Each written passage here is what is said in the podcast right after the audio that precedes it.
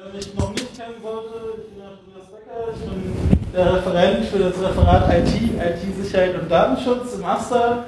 Ähm, ich habe heute äh, den Nanook eingeladen, der ähm, bei Chaos Siegen aktiv ist. Äh, der hat schon mal so einen ähnlichen Workshop im Hackspace Siegen gemacht und ähm, darum habe ich gedacht, das wäre auch mal was vielleicht für die Uni, dass ich auch, dass wir auch Studierende einladen können.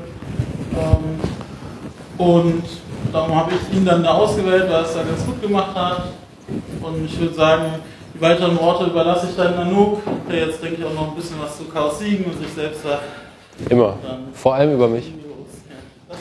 Hallo zusammen. Äh, alles, was der Referent für IT, IT-Sicherheit und Datenschutz gesagt hat, stimmt, außer äh, dass er äh, dass ich noch einen Gefallen bei ihm offen habe und äh, der den eingetauscht hat für diesen Vortrag. Ähm, das ist falsch rum.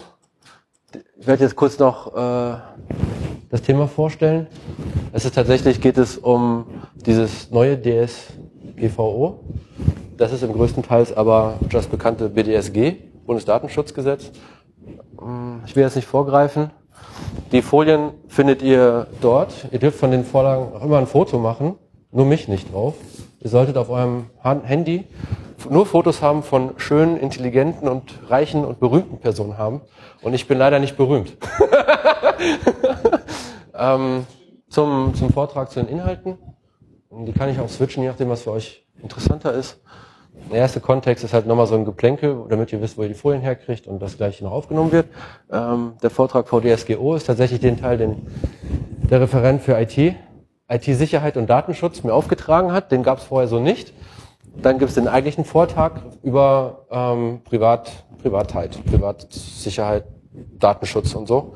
Das geht mehr so in die emotionale Ebene und auch gern mal äh, wo man gerne auch argumentiert gegenüber Leuten, die alle Daten in der Cloud haben, warum das vielleicht nicht sinnvoll ist. Also argumentative Ketten für das kleine Bier in der Kneipe oder für die, das Wasser oder das Kaffee in der Kaffeeküche. Und danach gibt es tatsächlich den Workshop, den ähm, wir unter der Leitung des Referenten für IT, IT-Sicherheit und Datenschutz und auch Datenschutz äh, machen werden. Der Workshop, darüber könnt ihr nicht abstimmen, der kommt tatsächlich zum Schluss. ähm, der Vortrag VDSGO 18 Minuten, der andere Vortrag 15 Minuten, weil das, wofür ich eigentlich hier bin, ist tatsächlich der Workshop. Ich möchte am liebsten einen Workshop machen. Ich habe gehört, dass äh, es genug Briefmarken für alle gibt, um Briefe zu schicken. Und dafür danke ich dem Asta und dem Referenten für IT, IT-Sicherheit wie auch Datenschutz von Herzen. Ähm, ist die Reihenfolge so in Ordnung oder wollen wir da was switchen?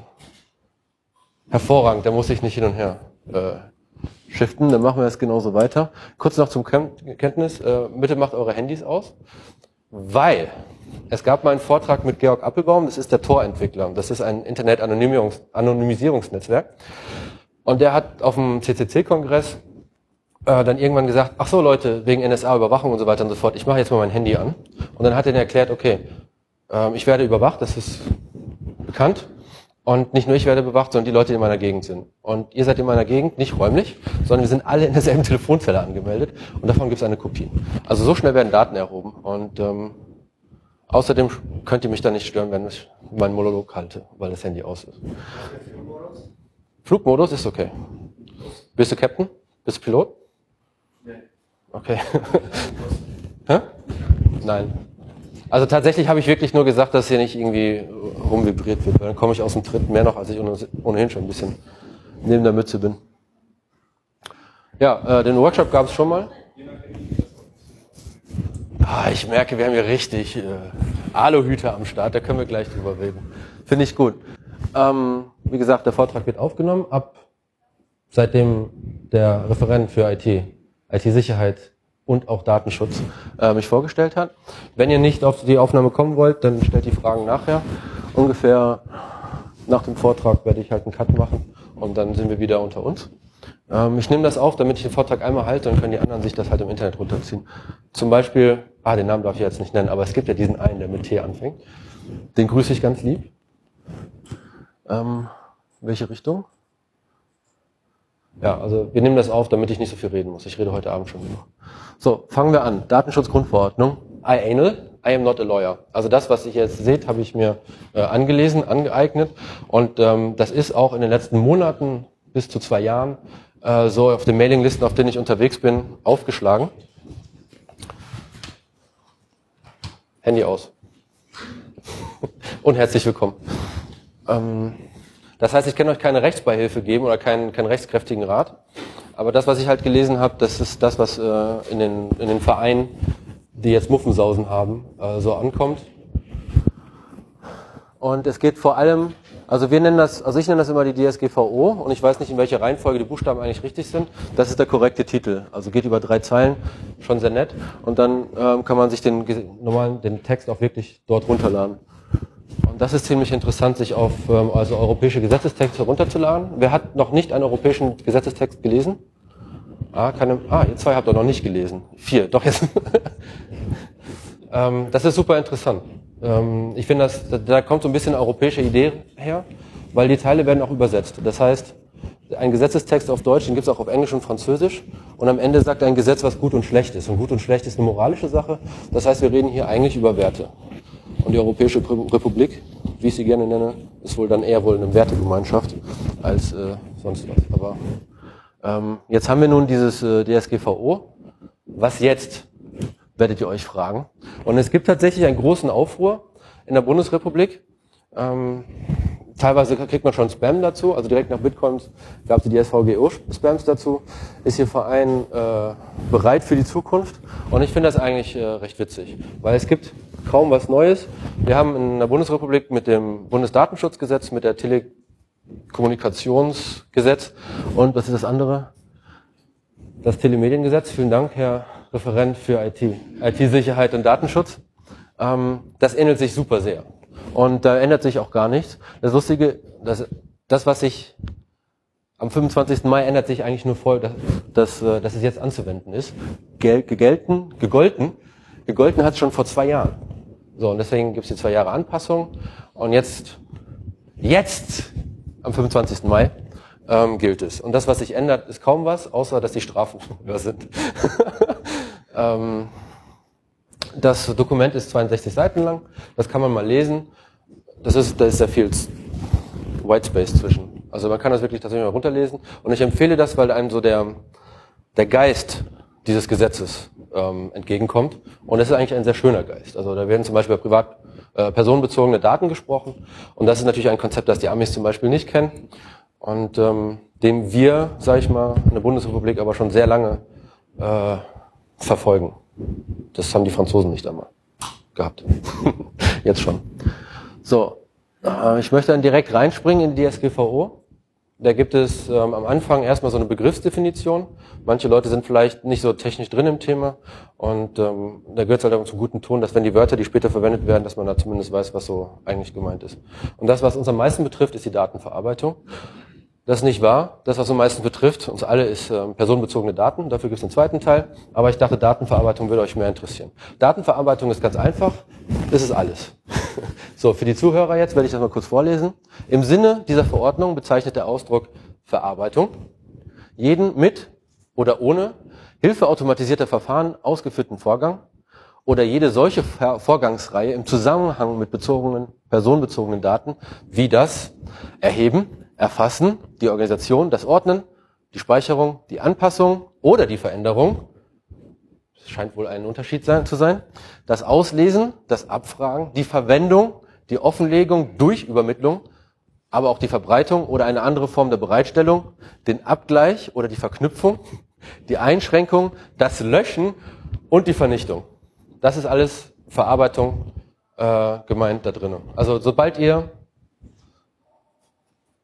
ein, äh, ein Datum vor euch liegen habt in eurem Kontext, wo ihr quasi für einen Verein tätig seid, Gesellschaft bürgerlichen Rechts oder terrorähnliche äh, Gesellschaft, dann gilt für euch die DSGVO in diesem Sinne. Und ähm, das Ding gilt ja schon zwei Jahre. Wollen wir uns mal anschauen, wie das Ding, das schon seit zwei Jahren äh, gilt, wie das bisher in der Praxis umgesetzt wird. Und da möchte ich euch äh, drei Beispiele ausbringen, die kennen wir wahrscheinlich. Wer war heute noch nicht im Internet? Ah, alle waren im Internet. Das ist sehr gut. es gibt viele, sehr, die meisten Webseiten ähm, binden halt von Drittanbietern ähm, JavaScript ein, um den die Interaktion, um die Interaktion besonders freundlich zu gestalten, mit Blink und Bunt und so weiter und so fort, vor allem auch mit Werbung. Und dazu gehören zum Beispiel Google, Bing, Yahoo. Und die sind eingebunden, ohne dass man informiert wird. Das heißt, man geht auf die Seite, zack, ist das schon weg. So, das laden Inhalte Dritter, und das sind halt zum Beispiel diese JavaScript-Sachen, die übermitteln ähm, die Daten und ähm, außer einfach nur so herumzusurfen, Spiegel Online zum Beispiel, ähm, die Uni Siegen und die Stadt Siegen haben sowas eingebunden, äh, auch bei der Bestellung bei Online-Shops. Das heißt, äh, die verarbeiten zu dem Zeitpunkt schon Daten, personenbezogene Daten. Und da ist jetzt irgendwie noch nicht das DSVGO drinne oder da ist keine Warnung, dass das passiert, weil das müsste eigentlich geschehen. Es müsste tatsächlich geschehen, schon seit zwei Jahren. Und der andere Hinweis ist, es gibt den Cookie-Hinweis, der wird so angezeigt. Und dann kann man ja irgendwie nur okay klicken oder man wird von diesem Banner geärgert die ganze Zeit. Aber, und das ist das Geile, es gibt Tools wie zum Beispiel Google Analytics, die tracken die Bewegung eures Mauszeigers auf dem Bildschirm. Kann man Sachen able ablesen, wie zum Beispiel, ob ihr Parkinson habt äh, oder runterholt oder was gibt's noch? Äh, müde seid, hektisch seid. Aber diese ganze Mausbewegung kann man halt ablesen und die werden schon weggeschickt. Während ihr auf den Hinweis klickt, dass das bitte zu unterlassen ist oder dass der Cookie nicht gemacht wird, wird einfach schon ab Daten abgeschnorchelt. Möchtest du deine Frage stellen und dann auf die Aufnahme kommen? Hervorragend. Ähm, meine Frage direkt dazu zu den Mausbewegungen ist, ist es auch ähnlich, wie lange du dir zum Beispiel einen Beitrag anschaust? Also du hast über einen ja. Beitrag oder den Mauswert häufiger über einen Beitrag und das generiert dann Daten darüber, dass du dich vielleicht für ein Produkt oder für ein Also wird das auch daraus gelesen? Genau. Also ich wiederhole natürlich die Frage für die Zuhörer, für die Tausende von Zuhörern. Die Frage ist, ob ähm, der letzte Sachverhalt, das quasi Google Analytics Mausbewegung trägt, ähm, in derselben Kategorie zuzuordnen ist, wie zum Beispiel das äh, Nutzerverhalten, wie lange schaue ich ein Video, bevor ich weiterklicke, ähm, wie lange befinde ich mich auf einer ähm, auf einem Zeitungsartikel, ähm, mit welchen Schlagwörtern das ist. Das ist alles dieselbe Kategorie, da wird das Nutzerverhalten analysiert, um äh, dem Nutzer das zu evaluieren und dem Nutzer noch bessere Internetseiten anzubieten oder Produkte. Das ist aber tatsächlich, äh, ich nenne das jetzt einfach mal Aluhut. Das ist vielleicht das falsche Wort. Paranoia ist auch das falsche Wort. Das passt einfach nicht zur DSVGO. Weil sonst würden die jetzt das schon nicht machen. das kommt im zweiten Teil. Also, äh, we are doomed. Das Ende der Welt ist nahe. Ähm, mit oder ohne DSVGO. Und da möchte ich gerne noch den Linus äh, zitieren. Doomed mit Fragezeichen. Ist es wirklich so schlimm? Gibt es nicht vielleicht doch ein bisschen Hoffnung? Ähm, das ist eine rhetorische Frage. Die Antwort heißt natürlich nein, es gibt keine Hoffnung. Wir werden alle sterben. Wir machen einen Themenwechsel. Und zwar jetzt zu den Vereinen. Wir haben jetzt kurz einen Einblick in, den, ähm, in, in das Datending gehabt, in, das, in den Gesetzestext, Verarbeitung, wie uns das betrifft. Das betrifft uns alle definitiv. Egal welche Seite wir jetzt da sind.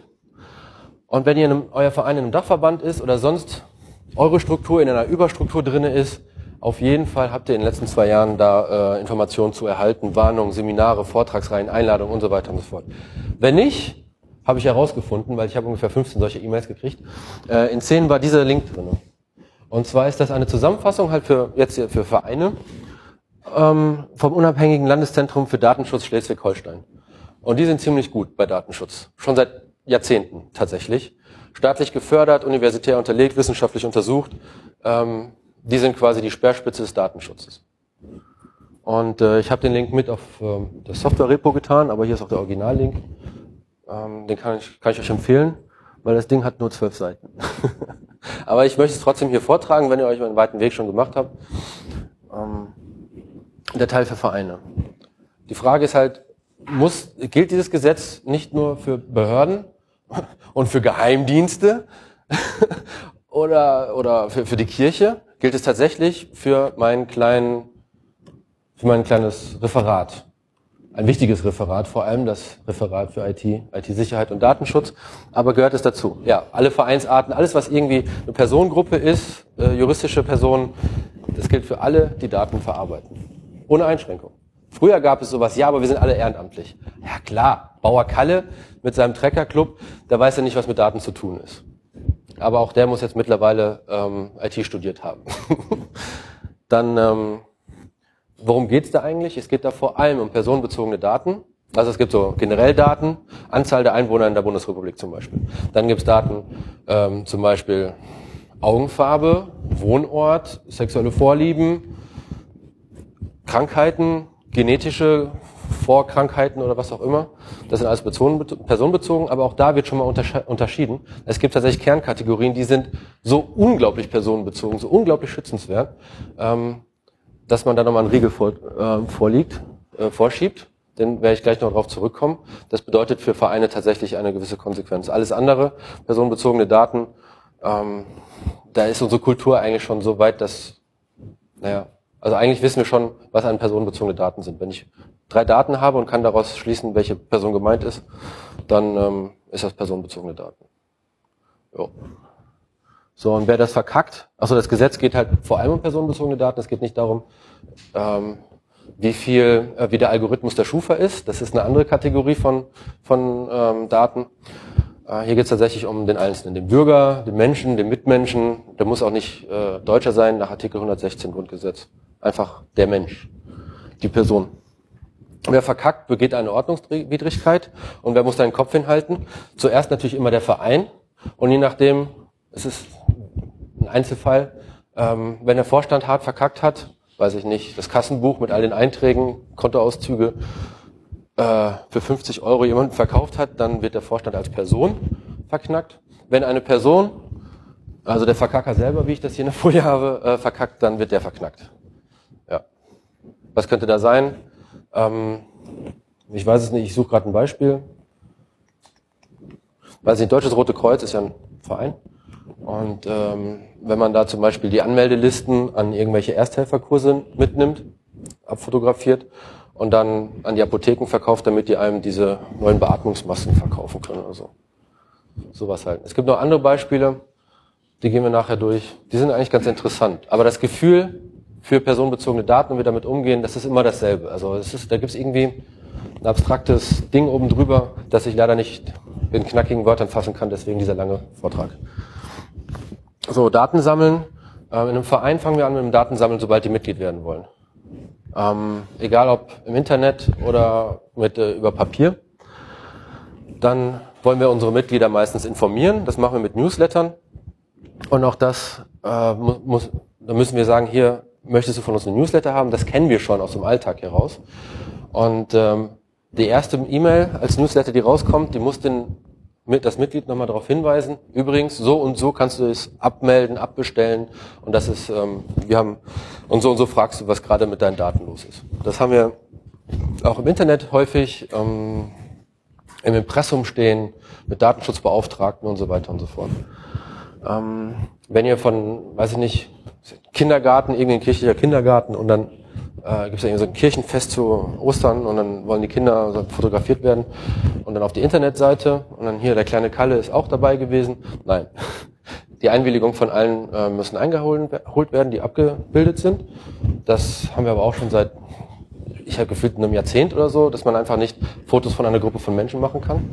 Ähm, und da ist eigentlich unerheblich, ob es drei sind, ob es eine Grenze gibt von acht oder zwölf oder ja. Ich bin jetzt irritiert. Ein sehr guter Punkt. Sind ein sehr, eine sehr gute Frage ist, ob Newslettern dasselbe sind wie Mailinglisten.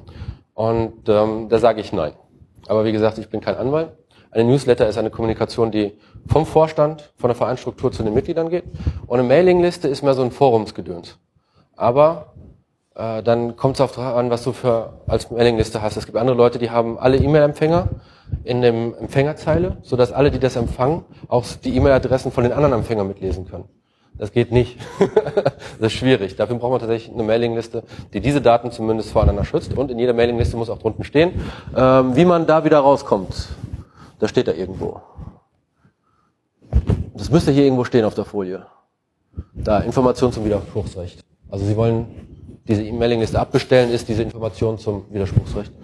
Ähm, dann habe ich noch ähm, den Punkt, wenn der Vorstand irgendwie zur Weihnachtsfeier einlädt und dann irgendwie den Bericht des Jahres raushaut und da drinnen steht, ja, äh, Tom ist wieder aus dem Krankenhaus, weil er, äh, nachdem er sich so hart besoffen hat, das sind halt Daten, die fallen unter Grundrechte und Grundfreiheit aller Betroffenen. Also wenn ihr die Mitglieder informiert, dann irgendwie so, dass keine Person daraus irgendwie abgeleitet werden kann. Das ist auch so eine Spielregel, die ich glaube ganz vernünftig ist in dem Sinne.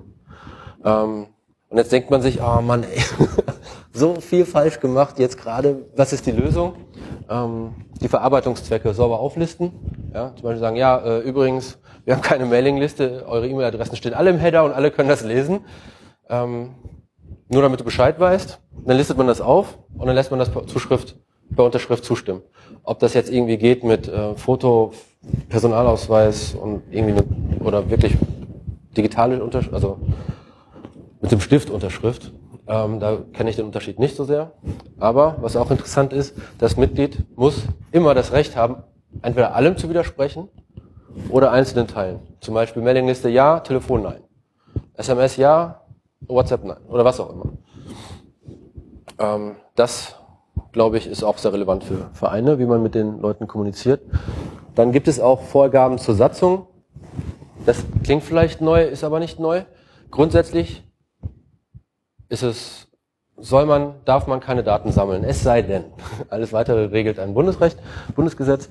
Ähm, wenn der Vereinszweck sonst nicht gemacht werden, verfolgt werden kann, dann ist es schon okay, die Daten zu sammeln. Und ich weiß nicht, wie man ein Verein sein möchte, wenn man nicht weiß, wo die Vereinsmitglieder, wie die erreichbar sind. Es muss nicht immer die Anschrift sein, kann auch E-Mail-Adresse, Telefonnummer, sonst sowas sein, das sind halt auch ähm, diese Daten. Aber das ähm, ist so Standardkram, zum Beispiel im Amtsregister, Vereinsregister, den Vorstand anzumelden.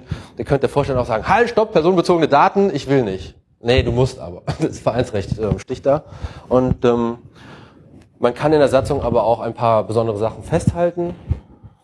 Aber wie gesagt, der meiste Kram ist, da sticht halt irgendwie Vereinsrecht oder Amtsgericht oder was auch immer. So, die Rechte der Mitglieder. Mitglieder haben Rechte. All das für den zu, geneigten Zuhörer lese ich das mal kurz vor. Also was für Rechte hat, der, hat das Mitglied? Ähm, das ist immer eine natürliche Person.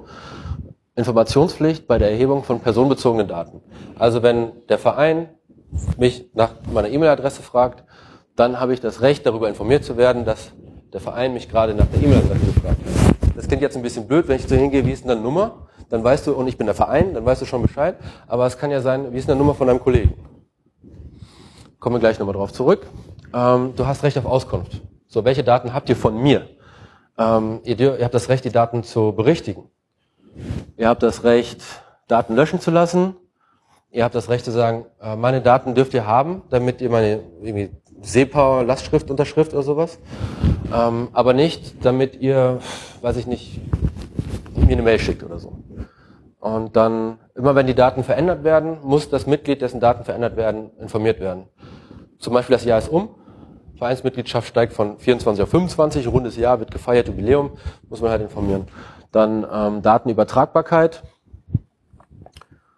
Wenn man, da bin ich mir gerade nicht sicher, ich überspringe deswegen. Ähm, das Widerspruchsrecht Recht, nicht ausschließlich auf einer automatisierten Verarbeitung, einschließlich Profiling, beruhende Entscheidung unterworfen zu werden, die der betroffenen Person gegenüber rechtliche Wirkung entfaltet oder sie in ähnlicher Weise erheblich beeinträchtigt. Ein klassisches Beispiel ist das äh, Scoring-Verfahren der Schufa. Da ist man aber nicht Mitglied bei, sondern da ist man tatsächlich äh, Datenvieh. Wenn ein Mitglied, wenn ein Verein über euch irgendwelche Statistiken laufen lässt und dann feststellt, okay, der Typ hat jetzt ein gewisses Geld, deswegen sollte er mehr zahlen, wenn das nicht in der Satzung geregelt ist, ähm, ist es sowieso ein Problem. Wenn aber dieses stattfindet, wir fragen beim Finanzamt, ich weiß gar nicht, wie man in die Daten kommt, wir fragen beim Finanzamt an, ähm, wie viel Geld du so machst. Da muss schon ganz am Anfang auf den Anmeldebogen draufstehen, übrigens, wir machen ein Profiling über dich, damit wir halt in diesem Fall den Mitgliedsbeitrag anpassen können. Grob so ist das gemeint. Ist das eine Frage? Ja, so toll. Du hast ja gesagt, dass das ähm auch bei Veränderung der Daten anfängt. Das heißt, wenn ich jetzt sage, quasi äh, ja, generell immer ein Update oder so, dann müsste ich jetzt mal, wenn irgendwas äh, mit meinen Daten gemacht wird, auf jeden Fall ähm, Nehmen vielleicht das Beispiel, das hinkt ja ein bisschen, weil Eintrittsdatum ändert sich nicht über die Zeit. Ich soll die Sachen wiederholen. Die Frage, Dankeschön. Die Frage war, äh, Nanook, erklär mal den Punkt Mitteilungspflicht in Bezug auf die Berichtigung, Löschung oder Einschränkung der Verarbeitung. Nee, war das das? Ja. Also was, ähm, wie hat der Verein sich zu verhalten, wenn, die, wenn der Datensatz sich verändert? So, Eintrittsdatum ändert sich nicht. Mein Beispiel mit dem Jubiläum ist schlecht, aber es kann sein, dass ähm, du heiratest, ich krieg das mit als Verein und ändere deinen Status von ledig auf verheiratet. Das muss ich dir dann mitteilen, dass ich das weiß. Oder äh, nee, nee, das ist die Mitteilungspflicht des Vereins gegenüber dem, dem Mitglied. Ja. So, aber wenn der Vorstand als Person, als Privatperson weiß, dass geheiratet hast, gratuliert dir und so weiter. Wenn er es nicht in das System einträgt, dann, das, dann musst du auch den Vorstand natürliche Person sein lassen, irgendwo so. Noch eine Frage? Keine Frage. Dann machen wir auch direkt weiter. Ähm, was bedeutet das für den Verein? Also bei all den Rechten, wenn du ein paar äh, Mitglieder hast, die dann sagen, okay, komm, ich will das alles wissen. Ich mache mir einen Timer, ich stelle die Frage jede Woche.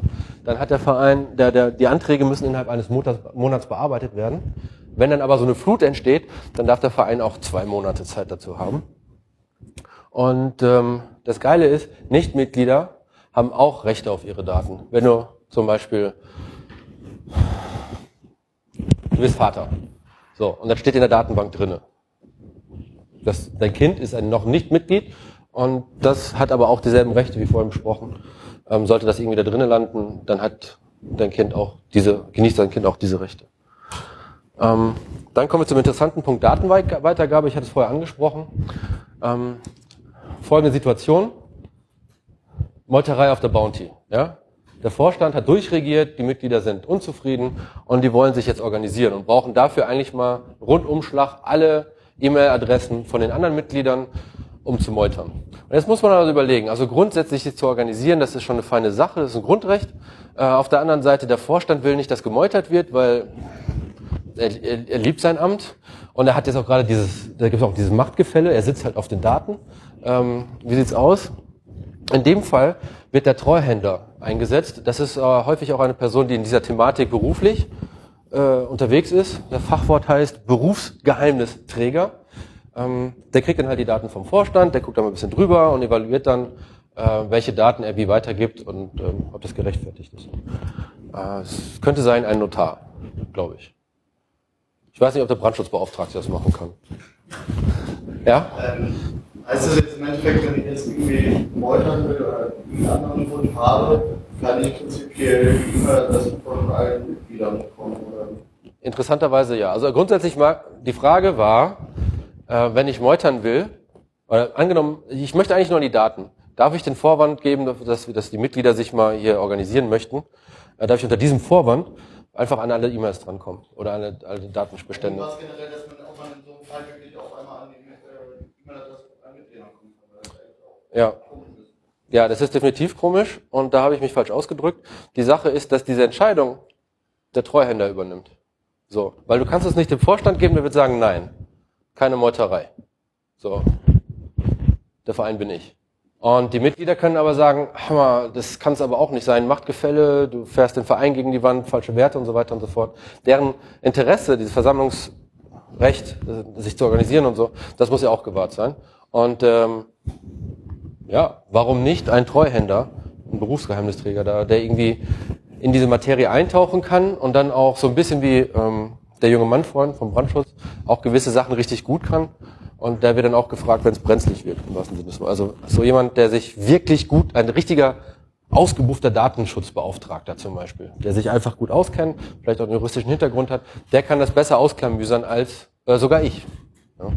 Also ein Treuhänder. Dann. Das ist halt noch das berechtigte Interesse. Was ist ein berechtigtes Interesse und was muss an der Stelle dann erklären? Genau, der Referendar für IT, IT-Sicherheit und äh, Referent für IT, IT-Sicherheit und Datenschutz äh, gab mir den, den hilfreichen Hinweis, dass das Ding heißt berechtigtes Interesse. Nur wer wertet das berechtigte Interesse aus? In dem Fall ist es ein Treuhänder. Ist eigentlich ganz nett gelöst. Also ich wüsste auch nicht so, wie man es anders machen wollte. Sorry, jetzt ähm, Man könnte prinzipiell auch sagen, äh, generell, ich will zwar in den Verein eintreten, aber ich will nicht, dass meine E-Mail-Adresse an irgendwen anders als den Vorstand und der Verteilung Medien äh, ja. weitergegeben wird, auch mit uns nicht weitergegeben wird, weil prinzipiell fände ich es halt insofern komisch, dass ich sage, so, hey, ich gebe denen meine E-Mail-Adresse, aber das wird dann irgendeine andere weiter, trotzdem weitergegeben. Also ähm, bei, auf dem Anmeldebogen kannst du sowas angeben. Da steht ja unten, so und so verarbeiten wir das sagen wir mal drei Sätze. Ähm, wir machen Mailingliste draus, wir gratulieren dir zum Geburtstag und wir machen Telefonkette aus irgendwelchen Gründen, damit wir alle uns erreichen können. Dann kannst du sagen, Telefonkette nein, äh, Newsletter auch nicht, aber ich möchte gerne zum Jubiläum äh, angeschrieben werden. Und dann muss der Verein quasi das auch verarbeiten können. Also der Anmeldebogen, der kommt rein, da sind dann die ganzen Daten drauf. Dann kommt es in die Software, da kann man anhaken, wie weitergearbeitet werden soll.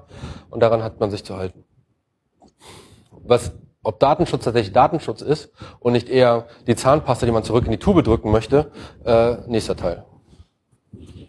So, und das ist, das ist aber auch tatsächlich etwas, was für kleine Vereine ein bisschen herausfordernd ist. Deswegen ist die andere Möglichkeit zu sagen, okay, also entweder äh, kann der Verein auch sagen, nee, wir nehmen dich nicht auf. Zum Beispiel auch aus diesen Gründen. Wir können unseren Vereinszweck nicht erfüllen, wenn wir nicht unsere schöne Telefonkette zu Ostern machen können. Also, kann sein.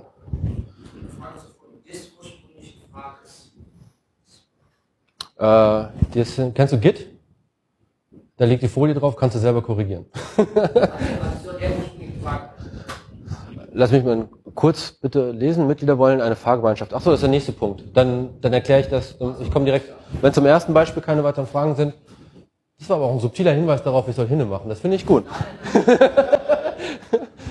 ähm, Mitglieder wollen eine Fahrgemeinschaft organisieren und brauchen dann halt die Daten aber sie wissen halt nicht, wer sonst noch, weiß ich nicht, auf der, auf der Hart wohnt und so und fragen den Verein. Ähm, nein, der Verein darf das nicht weitergeben, der Vorstand darf das nicht weitergeben, aber frage erst. Aber er darf ähm, die Rückfragen und Daten des ursprünglichen Fragers geben. Das äh, ist etwas, was bei mir im Hackspace häufig passiert. Ich, jemand fragt mich, hey, ähm, Nanook, gib mir doch mal die Daten von Esteban. Und dann gehe ich zum wenn ich jetzt der Vorstand bin, gehe ich erst zum Esteban und sage, Esteban, jemand möchte gerne deine Daten haben, um mit dir in Kontakt zu treten. Was hältst du davon? Ah, ich habe keine Zeit. Wenn er sagt, ja, okay, ähm, wer ist es denn? Dann da habe ich das Recht, ihm zu sagen, es ist übrigens der Nanook. Ah, sagt der Esteban, naja, äh, gib mir die Daten und dann rufe ich den an. So rum läuft das. Also der Rückfrager für, die, für den Rückwärtskanal ist möglich, aber nicht direkt rausgeben.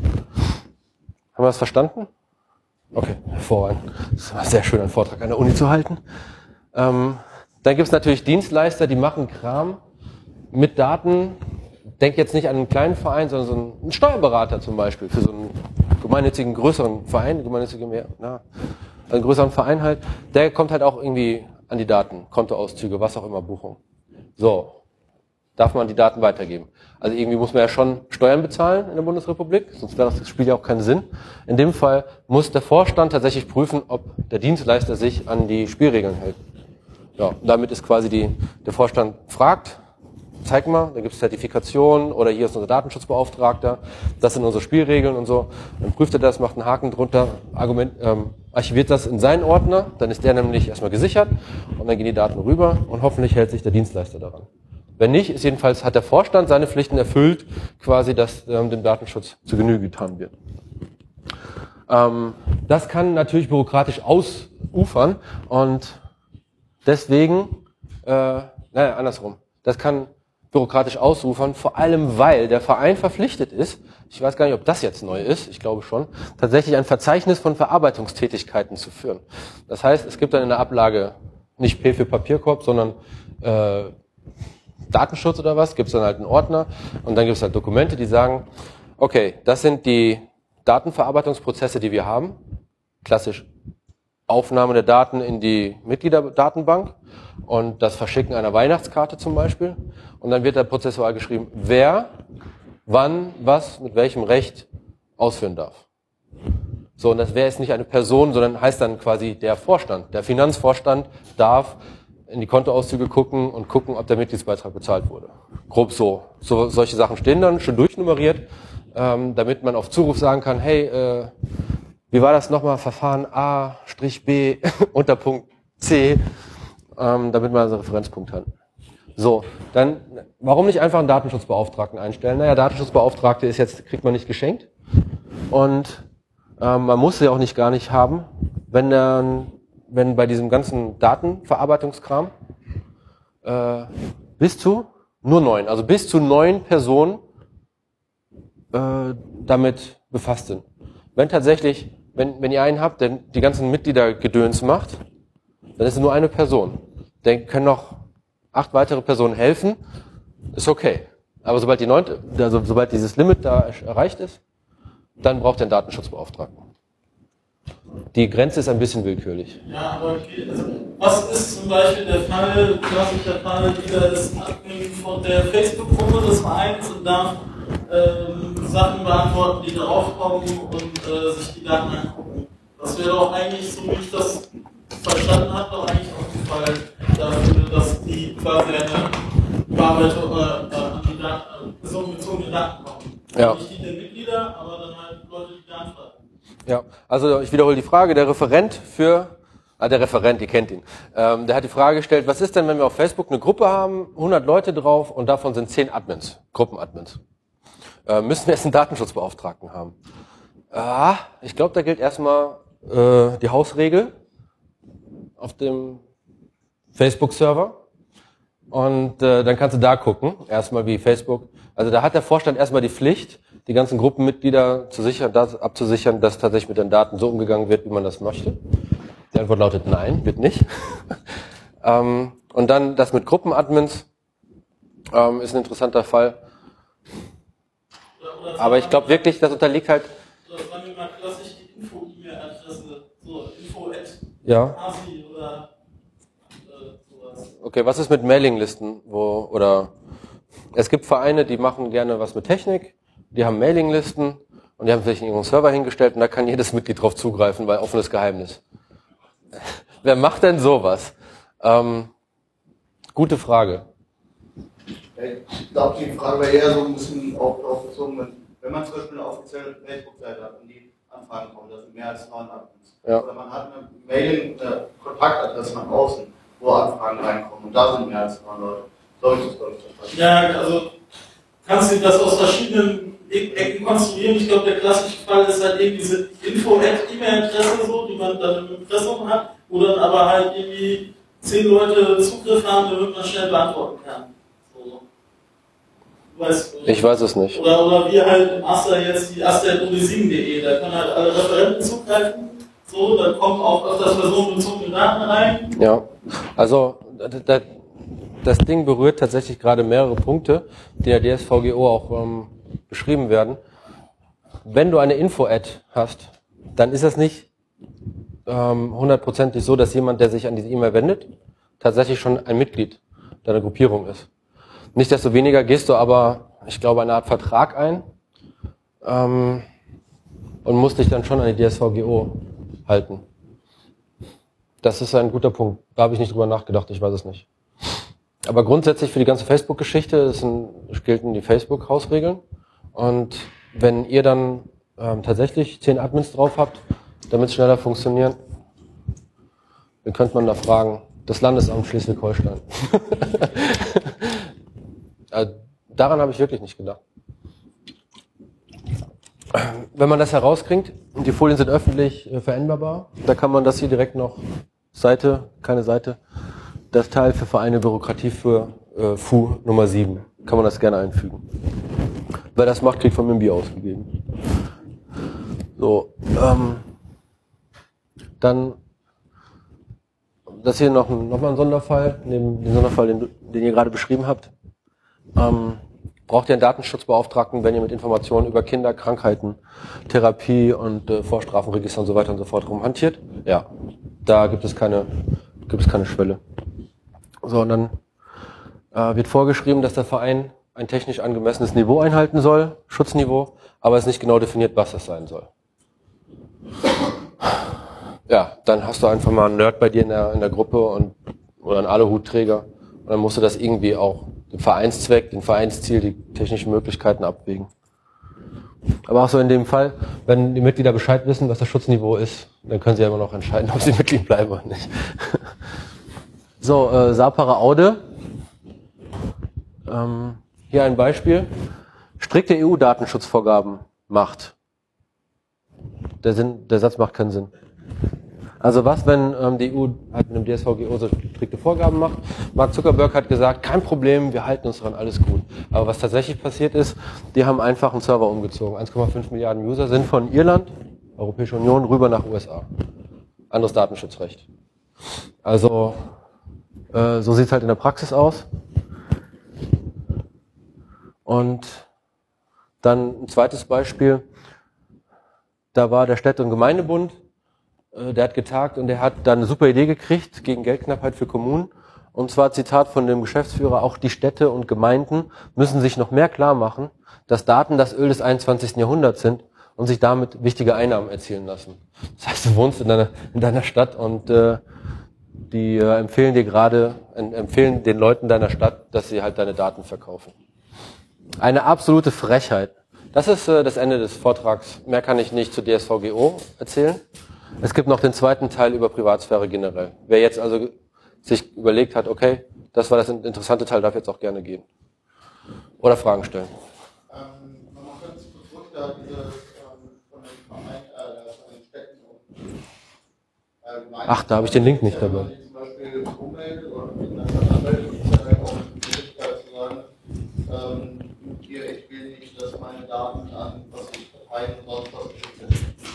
Wäre das, äh, würde das, das hier quasi im Endeffekt ausschließen oder ähm, haben die trotzdem noch irgendwelche Möglichkeiten? Im erlaubten Rahmen.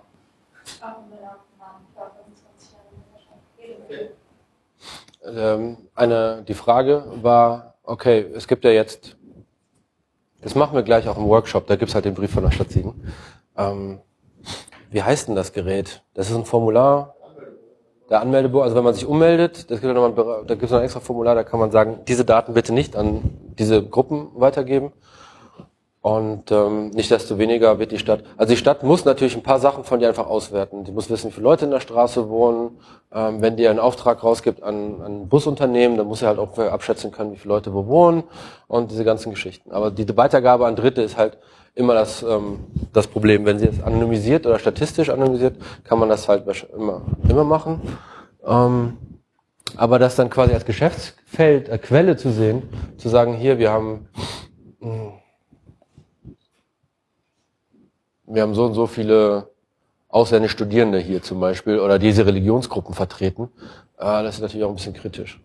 Oder dieser Straßenzug hat besonders viele schwangere Frauen oder junge Mütter. Sowas ist also gerade schwangere Frauen, junge Mütter und junge Eltern, die sind unglaublich ähm, werbeaffin. Also wenn du die, das mit ähm, links gedrehten Vegan-Joghurt für Kinder, dann kaufen die das, ohne nachzudenken. Das ist halt eine interessante Phase im Leben und ähm, das ist auch eine interessante Markt, äh, für, für gewisse Unternehmen. Ja. Ah, eine Frage. Was passiert, wenn ich, also du bist jetzt auf Vereine gegangen, äh, was passiert, wenn ich Daten von anderen Vereinsmitgliedern, also wenn ich Antwort von denen habe und ich werde über WhatsApp an und WhatsApp schickt mir standardmäßig meine Kontakte zu der Zusammenarbeit. Ja, das ist. Wie verhält sich für den Vorstand, der alle Mitglieder erreichen will und dann äh, WhatsApp Ja, nicht. Eine paar. Du übergibst ja dann den Daten, deine Mitgliederdaten als Vorstand, aber auch als Mitglied, gibst du deine Daten weiter an Dritte, die sich nicht an das DSVGO halten oder hast du bei WhatsApp mal die AGBs gelesen, ob die sich damit einscheißen? Und ähm, ja, ist halt ein anderer, wie sagt das, ein anderes Rechts, Rechtsgebiet. Und da müsstest du eigentlich die Einwilligung aller anderen fragen. Das ist ja auch so ein bisschen dieses, dieses Comic vorhin, so, uh, we are all doomed, doomed. Und Linus fragt noch so, hä, doomed, wirklich? Ja, schon ein bisschen. Also, es, es gibt halt noch, die Frage war, ja, vielleicht, also die Frage, danke. Die Frage, die ich meine, die gestellt wurde, die ist so. Die stelle ich jetzt.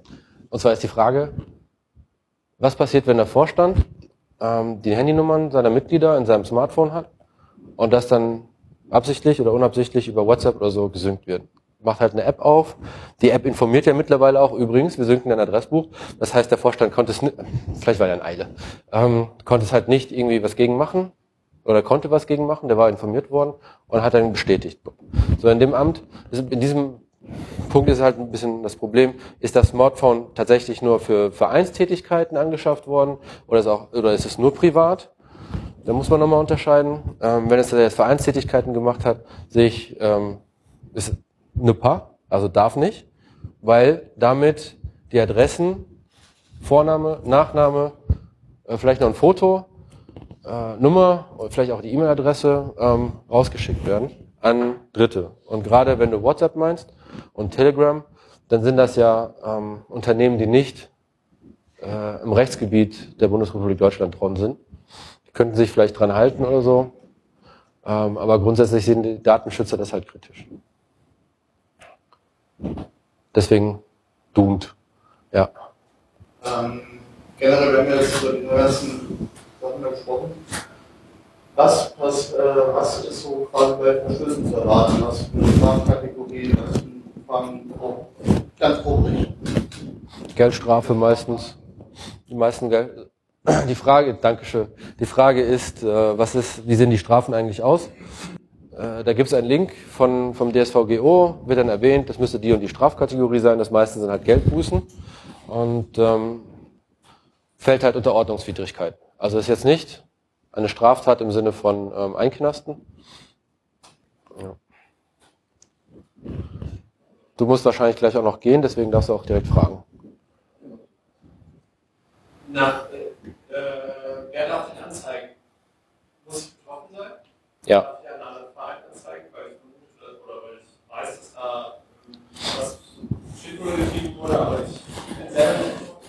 Soviel ich weiß, musst du als Wer darf denn die Anzeige, wer ist der Klageführer? Und das ist die betroffene Person. Ja. Weitere Fragen? Also zu dem, ähm, was er steht, ist, dass doch als Vorschlag so gemacht werden kann, ähm, einfach damit Einnahmen zu erzielen. Dann ist dann davon auszugehen, dass das zum Teil auch schon geschieht. Sehr gute Frage, die ich wiederhole.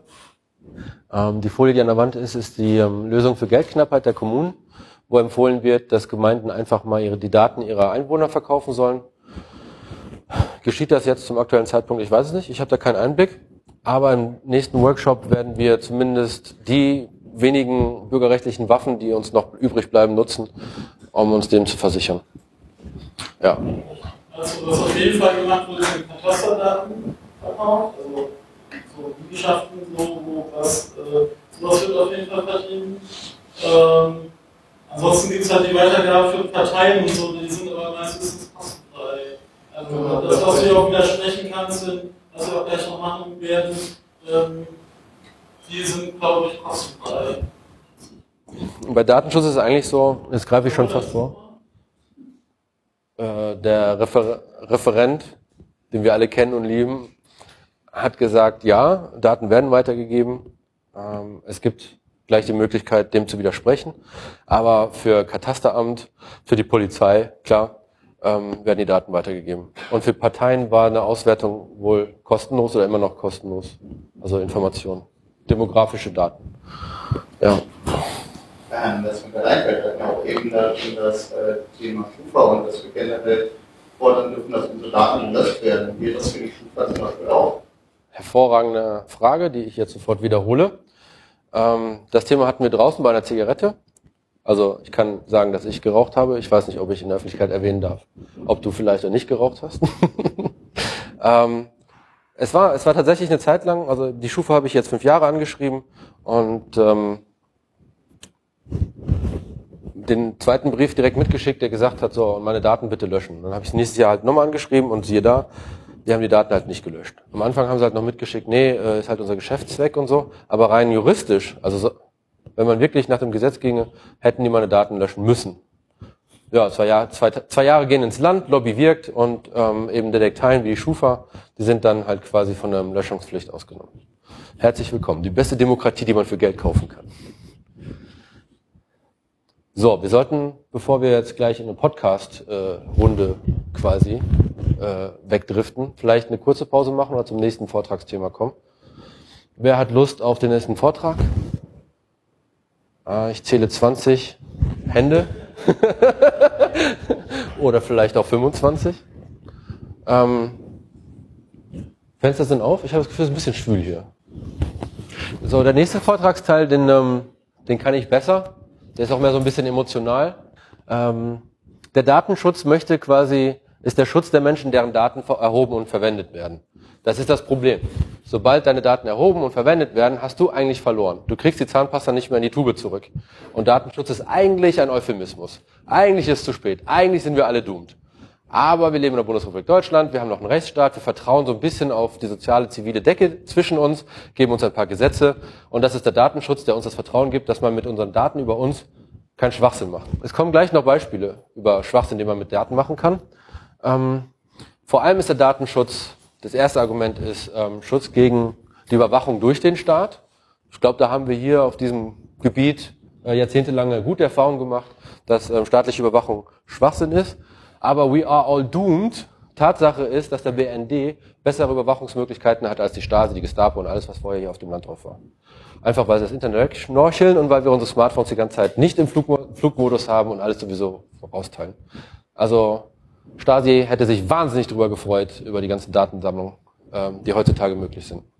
Technisch sind wir einfach noch, noch, noch trauriger dran als äh, die ganzen Beispiele, die wir in der Schule lernen, wie schlimm es unseren Großeltern und Vorfahren ging. Wir haben wirklich verkackt. Ähm, und natürlich Schutz vor Ausbeutung durch Privatunternehmen. Wenn man nämlich so ein bisschen Daten gesammelt hat, äh, wir sind alle Gewohnheitstiere, wir haben einen biologischen Rhythmus, äh, wir gehen, wenn man Student ist, zur Uni. In einem gewissen Alter ist man vielleicht eher Student als äh, Rentner. Und daraus, aus dem ganzen Bewegungsprofil, kann man einfach unglaublich viele interessante Daten äh, ablesen. Und damit man das nicht gegen uns verwendet, sollen wir halt auch vor ähm, kapitalistischer Ausbeutung, das war jetzt das falsche Wort, vor unternehmerischer. Hm. Äh, wir wollen, wir sollen geschützt werden, dass Privatunternehmen nicht einfach über eine gewisse Marktfreiheit über uns herrschen. Ähm, wenn zum Beispiel Amazon, also es gibt Leute, die haben ihre Daten bei Amazon oder so oder bei Google und wenn Google sagen würde, nee, äh, den Server nehmen wir jetzt, der ist leider kaputt gegangen, dann sind Urlaubsfotos der letzten zehn Jahre weg, die ganzen E-Mails sind weg, die ganzen Kontakte sind weg und so weiter und so fort. Da ist man schon ziemlich abhängig von diesem Unternehmen. Und diese Abhängigkeit, ähm, der Datenschutz hilft gegen diese Abhängigkeit. Fragezeichen, tut er das wirklich? Gibt es Leute, die nicht abhängig sind davon? Und ähm, nein. Also ja, es gibt, nein, es gibt keine Leute, die abhängig sind. Nicht mal ich. Es gibt keine Leute, die nicht abhängig sind. Wir haben alle verloren. So rum wollte ich das sagen. Wir sind nicht unabhängig. Das heißt, wir sind alle abhängig? Ja. We are doomed. Doomed. ähm, bitte? Sieht sich eigentlich eher auf unsere Gesellschaft. Ich meine, Menschen, die noch leben und äh, wenn die PC oder sonst was hatten, die sind auch nicht abhängig von der amazon cloud Was ist denn jetzt das Argument? Willst du wirklich... Äh, Na Moment, rein theoretisch könnte man genug Daten über 80 Millionen Menschen sammeln und die dann mit dem Bewusstsein, dass man diese Daten hat, gegen die Menschen schicken, die zum Beispiel kein Amazon Cloud hat. Man könnte 80 Millionen Menschen so hart mit äh, Ernährungstipps über Fleisch und so weiter und so fort äh, informieren, dass sie richtig Lust drauf haben. Und dann bleibt den anderen überhaupt nichts mehr zu essen übrig, weil das ganze Essen irgendwie hier rübergekarrt wird. Weißt du, was ich meine? Man könnte ja durch Werbung eine Nachfrage generieren, weil man einfach weiß, das funktioniert, das sind die Schwächen, dass anderen Menschen halt verhungern. Aber Gott sei Dank leben wir nicht auf einem Planeten, schon gar nicht 2018, wo Menschen an Hunger sterben. Gott sei Dank nicht. So, äh, tut mir leid. Ich muss zur nächsten Folie. Informationelle Selbstbestimmung. Das ist ein Grundrecht. Und äh, da mag ich die Politiker nicht, die immer sagen, Grundrechte sind alle nebeneinander gleichbedeutend. Das ist Bullshit. Äh, welches Grundrecht jetzt mehr Vorfahrt hat, das entscheidet dann im Zweifelsfall meistens ein Richter. So, und äh, informationelle Selbstbestimmung ist eigentlich ein Grundrecht, das besonders geschützt ist. Und es unterscheidet personenbezogene Daten. Haben wir jetzt schon genug ein bisschen durchgekaut. Und dann gibt's halt noch sachliche Angaben. Die sind, nicht, die sind schutzenswürdig, aber das ist jetzt nicht so schlimm. Zum Beispiel Eigentumsverhältnisse. Interessanterweise weiß ich, kann, wüsste ich nicht äh, über die Eigentumsverhältnisse der reichsten 500 Leute in der Bundesrepublik Bescheid. Ich weiß nicht, ob der Staat das auch so genau weiß. Er weiß aber wahrscheinlich, was ich gehört habe, sehr gut über die Ärmsten. 50 Prozent, sehr gut Bescheid. Sind aber sachliche Angaben. Allerdings, wenn du gewisse Informationen nicht preisgibst, dann kriegst du gewisse äh, Vorzüge oder Behandlungen vom Staat nicht. Also wenn du dich bei Hartz IV nicht nackt machst, kriegst du halt auch kein Hartz IV. Ende. Und dann musst du halt überlegen, informationelle Selbstbestimmung oder noch einen Tag leben. Das ist besonders geil, wenn du Geld brauchst, um deine Diabetikerspritzen zu kaufen. Und äh, in England gab es halt dieses Problem, dass deren Sozialstaat, wenn man das so nennen kann, gesagt hat, tut mir leid, du hast nicht genug Bewerbung geschrieben, wir können dir das Geld nicht geben. Und dann ist er an Diabetes, also an diesem, konnte er sich die Spritzen nicht kaufen, weil er dann doch lieber was zu essen gekauft hat, um einen Tag zu überleben, aber drei Tage später ist er dann verreckt. Herzlich willkommen. We are all doomed. Ähm, Kritiker behaupten, Datenschutz ist alt. Das ist nicht wahr. Datenschutz ist ein sehr junges Gesetz, ist ein sehr sexy Gesetz. Äh, die, die, die Schaumweinsteuer ist sehr viel älter und die gibt's immer noch. ähm, Kritiker behaupten, äh, Datenschutz bremst technischen und wirtschaftlichen Fortschritt. Manchmal ist technischer und wirtschaftlicher Fortschritt ein kleines Kind, das einfach nur eine Kugel Eis haben will und dann geht die Mutter zwischen und sagt Nein oder der Vater. Und dann schickt er. Wir müssen ja nicht Fortschritt, technischen und wirtschaftlichen Fortschritt um einen Preis haben wollen. Und wir wollen das vor allem nicht, wenn quasi unsere Bürgerrechte davon betroffen sind. Wir sind quasi das wie heißt das, westlich industrialisiert. Wir haben sowas wie äh, Menschenrechte, der einzelne Mensch, das Individuum steht vorne. So, die Menschen, die dann halt sagen, ja, aber Individuum ist auch ein bisschen blöd, die verletzen damit ähm, tatsächlich demokratische Prinzipien. Wenn man sagt, das geht, wenn wir das Datenschutz weglassen, dann geht es uns als Gesamtheit besser, dann verletzt man tatsächlich das äh, demokratische Prinzip von ähm, Individualität, äh, Menschenrecht, ich glaube die ersten 20 Artikel des Grundgesetzes. Und ähm, solche Behauptungen werden auch gerne auch mal einfach so ungefragt auf den öffentlich-rechtlichen wiederholt. Das finde ich nicht nett. Dafür zahle ich nicht GEZ. So, und die sagen, dass ähm, Datenschutz Geld kostet. Ja.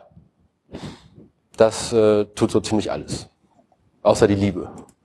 Äh, man, also na egal. Ähm, Befürworter behaupten, und das sind jetzt die coolen Leute, ihr seid das vor allem. Datenschutz erlaubt Freiheit. Datenschutz verteidigt die Demokratie. Äh, sie schützt vor Unterdrückung tatsächlich. Und äh, sie schützt vor Kontrolle.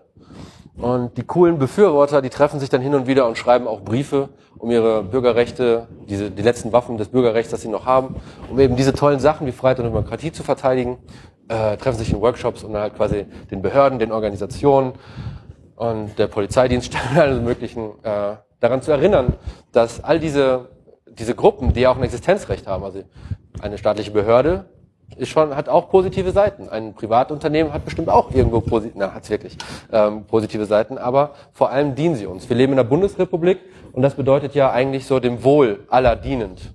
Und ähm, deswegen machen wir gleich den Workshop, um Leute daran zu erinnern, dass auch sie verpflichtet sind, dem Wohl aller zu dienen. So, deswegen wollen wir der Datenschutz sagt eigentlich grundsätzlich im ersten Satz, und das sagt er schon seit zwei, seit zehn Jahren, der elektronische Umgang mit Daten muss geregelt werden, um Vorgang, um Missbrauch vorzubeugen. Und das ist ein Riesenproblem, weil sobald ein Datum in elektronischer Form vorliegt, dann können wir es nicht mehr sehen. Steintafeln, wo was eingeritzt ist, das sehen wir. Da, da merken wir die, die Schwere der Information. Aber Sachen, die im Smartphone dran sind, gehen über WLAN weg, zu, zu Google, werden ausgewertet, zu Privatunternehmen, plural. Ähm, das kann man nicht verfolgen.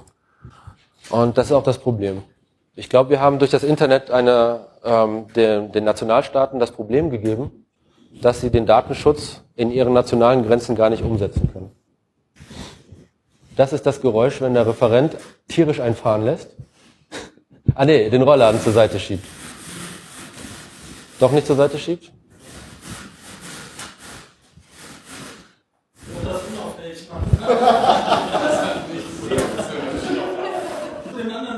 Der volle, ja, ich will das beschreiben. Also der volle, äh, der Audi Max betrachtet gerade interessiert, wie der Referent für IT, IT-Sicherheit und Datenschutz den Vorhang zuzieht. Mit einer ganz eigenen Eleganz und Ruhe. Ähm, wo war ich denn jetzt? Nationale Bestimmungen lassen sich im Internet kaum durchsetzen. Ich weiß gar nicht, ob man die überhaupt durchsetzen kann. Schwierig. Also, oder mit totaler Überwachung. Aber genauso wie es nicht hundertprozentig Sicherheit geben kann, gibt es hoffentlich auch nicht hundertprozentige äh, Überwachung. Ein bisschen Internet, ein VPN-Tunnel, also diese ganzen. Stimmt, äh, die, die Firewall in China ist sehr interessant. Vielleicht dazu nachher außerhalb der, der Aufnahme. Ähm, die Folie sagt auch eigentlich nur, we're doomed, ne? es geht den Bach runter. Aber äh, wir, wir müssen das machen, weil sonst, das ist unsere Eigenverantwortung, informationelle Selbstbestimmung. Das ist ein Recht, das wir bekommen haben, das kriegen wir in der Bundesrepublik geschenkt. Äh, nicht wirklich, wir kriegen damit auch die Pflicht, quasi in Eigenverantwortung die Selbst, äh, für die informationelle Selbstbestimmung einzustehen. Jeden Morgen, jeden Tag, jedes Jahr einmal die Schufa anschreiben, die eigene Sparkasse, da wo man das letzte Mal einen Anzug gekauft hat. Ähm, das macht einfach, das macht auch einfach Spaß. Man kriegt da die unterschiedlichsten Antworten. Ähm, wir haben, wie gesagt, im Workshop schon ähm, eins, äh, ein, im Hackspace letztens einen gemacht. Da gibt es auch schon Antworten. Die möchte, kann man schon fast als Anekdote wiedergeben. Mache ich jetzt nicht hier auf der Aufnahme. Und ich mache das ja auch schon seit fünf Jahren. Und da gibt es schon sehr, sehr geile Sachen. Also das System, so mächtig das aussieht von außen, ähm, auch da arbeiten irgendwie nur Menschen drin. Und das ist hoffen, hoffentlich noch lange arbeiten dort Menschen drin, weil Menschen haben halt auch ihre Schwachstellen. Wenn ihr keine Fragen habt, kommen wir jetzt zum Workshop. Gibt es noch Fragen? Dann äh, bedanke ich mich ganz lieb für eure Aufmerksamkeit und ähm, lasst uns in Eigenverantwortung die informationelle Selbstbestimmung, oh, das ist ein langer Satz, äh, verteidigen. Wuhu!